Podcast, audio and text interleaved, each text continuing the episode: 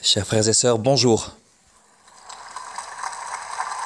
Nous écoutons la catéchèse du pape François à Rome le 24 février 2016. Le catechesi Nous poursuivons les catéchèses sur la miséricorde dans la Sainte Écriture. À différents endroits, il est question des puissants, des rois, des hommes qui sont en haut et aussi de leur arrogance, de leur surpuissance. La richesse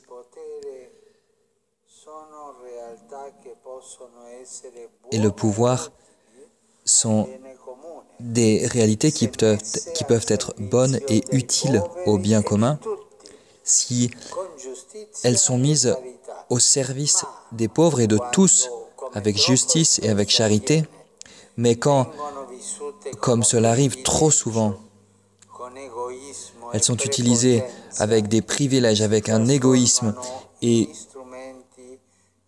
une surpuissance, elles se transforment en instruments de corruption et de mort.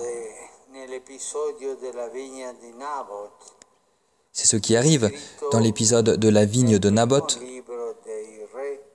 du premier livre des rois au chapitre 21, cui oggi ci soffermiamo.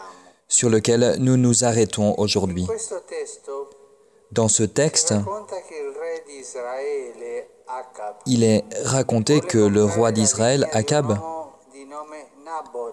voulait prendre la vigne d'un homme appelé Naboth, car cette vigne se trouvait près du palais royal. Il lui fait une proposition qui semble généreuse, mais en Israël,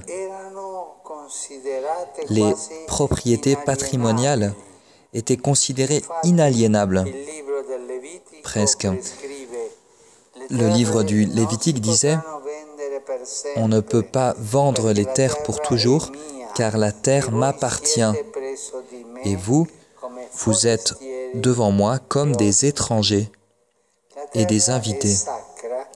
La terre est sacrée, car elle est un don du Seigneur, et c'est ainsi qu'elle doit être gardée et conservée.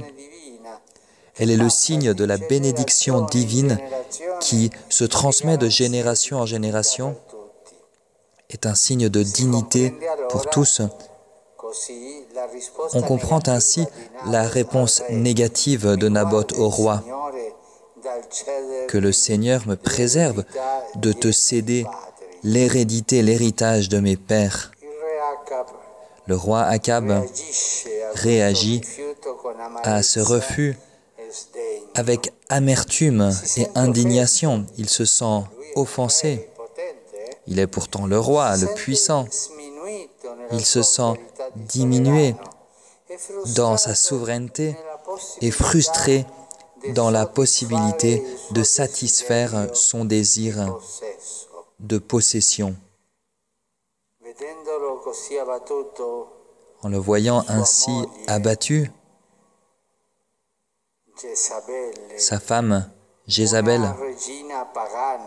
une roi païenne, une reine pardon, païenne, culti idolatrici Chi- faceva uccidere i, i profeti del Signore. pratiquait les cultes païens et faisait tuer les prophètes du Seigneur. Elle était, elle était méchante et elle décide donc d'intervenir. Les paroles par lesquelles elle s'adresse au roi sont très significatives. Écoutez un peu la méchanceté qui se trouve en elle. C'est ainsi que tu exerces la puissance sur le peuple d'Israël. Mais lève-toi, mange, que ton cœur se réjouisse. Je ferai en sorte que tu puisses avoir la vigne de Naboth. Elle joue sur le prestige et le pouvoir du roi qui, selon sa manière de voir, est mise en discussion par le refus de Naboth. Un pouvoir qu'elle considère comme absolue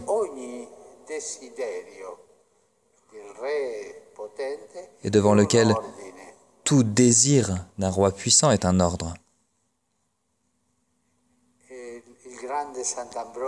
Le grand Saint Ambroise a écrit un petit livre sur cet épisode qui s'appelle Naboth, justement.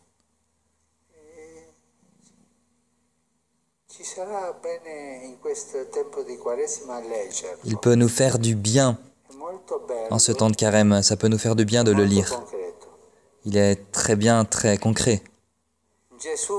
Jésus, donc, rappelant tout cela, nous dit, vous savez que les puissants de la terre dominent sur les nations, que les chefs les oppriment, mais entre vous il ne doit pas en être ainsi. Celui qui voudrait être grand, qu'il soit votre serviteur. Celui qui veut être le premier parmi vous, qu'il se fasse l'esclave de tous. Dans cette dimension du service, le pouvoir face en opposition à cette dimension du service, le pouvoir se fait arrogance, domination. C'est ce qui arrive dans l'épisode de la vigne de Naboth. Jézabel décide d'éliminer Naboth et elle met en œuvre son propre plan. Elle se sert des apparences mensongères.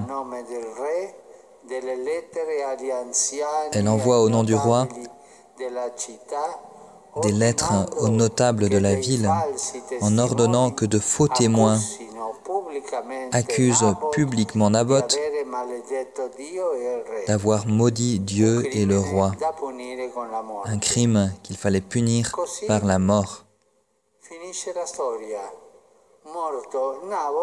Et voici comment l'histoire se termine. Naboth meurt et le roi peut prendre possession de la vigne. Mais cette histoire n'est pas une histoire d'autre temps. Elle est une histoire actuelle, d'aujourd'hui, une histoire des puissants qui, pour avoir plus d'argent, usurpent les pauvres, les gens, l'histoire de la traite des esclaves, des pauvres.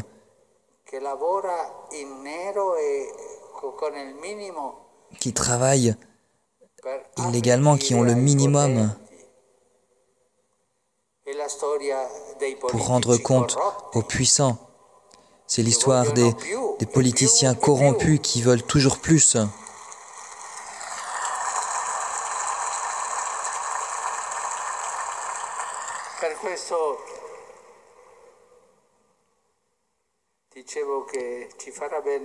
Voilà pourquoi je disais qu'il nous ferait du bien de lire ce livre de Saint Ambroise sur Naboth,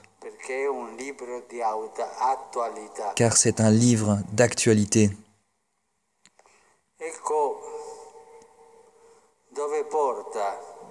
Voilà donc où conduit l'exercice d'une autorité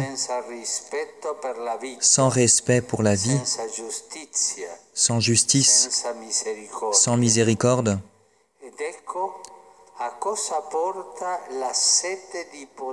Et voilà où conduit la soif de pouvoir.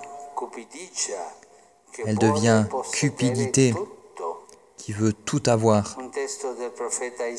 Un texte du prophète Ézéchiel nous éclaire particulièrement à ce sujet.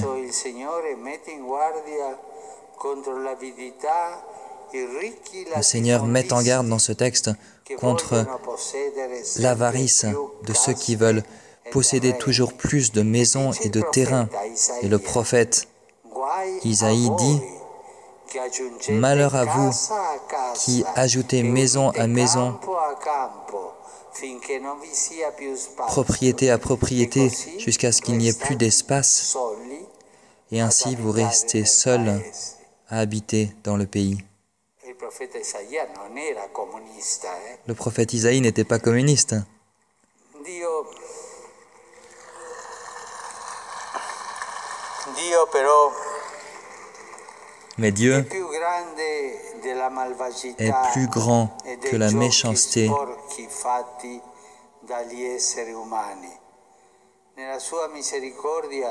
et que les jeux sales des êtres humains. Il envoie le prophète pour aider Akab à se convertir. E? Nous tournons la page. Comment l'histoire se poursuit-elle? Dieu voit ce crime et il frappe à la porte E du il cœur d'Akab. Et le roi, face à son péché, comprend. Il s'humilie e. et il demande pardon. Qu'il serait beau Que les puissants, stesso. les spoliateurs d'aujourd'hui qu'ils en fassent de même. Le Seigneur accepte son repentir. Néanmoins, un innocent a été tué et la faute commise aura des conséquences inévitables. Le mal accompli, en effet, laisse ses traces douloureuses dans l'histoire des hommes.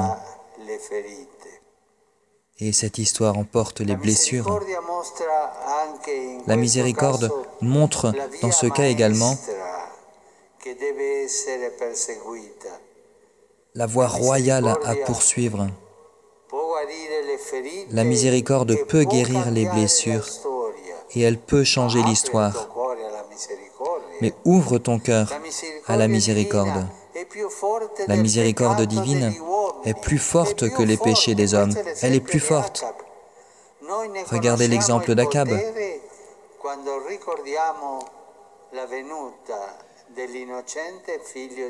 Nous en reconnaissons le pouvoir quand nous nous souvenons de la venue du Fils de Dieu innocent qui s'est fait homme pour détruire le mal par son pardon. Jésus-Christ est le vrai roi, mais son pouvoir est complètement différent. Son trône est la croix. Il n'est pas un roi qui tue, mais au contraire, il donne la vie. Il va vers tous, surtout les plus faibles, et cela peut vaincre la solitude et le destin de mort auquel le péché conduit. Jésus-Christ, par sa proximité et sa tendresse, conduit les pécheurs à l'espace de la grâce et du pardon. Et voilà la miséricorde de Dieu. Merci.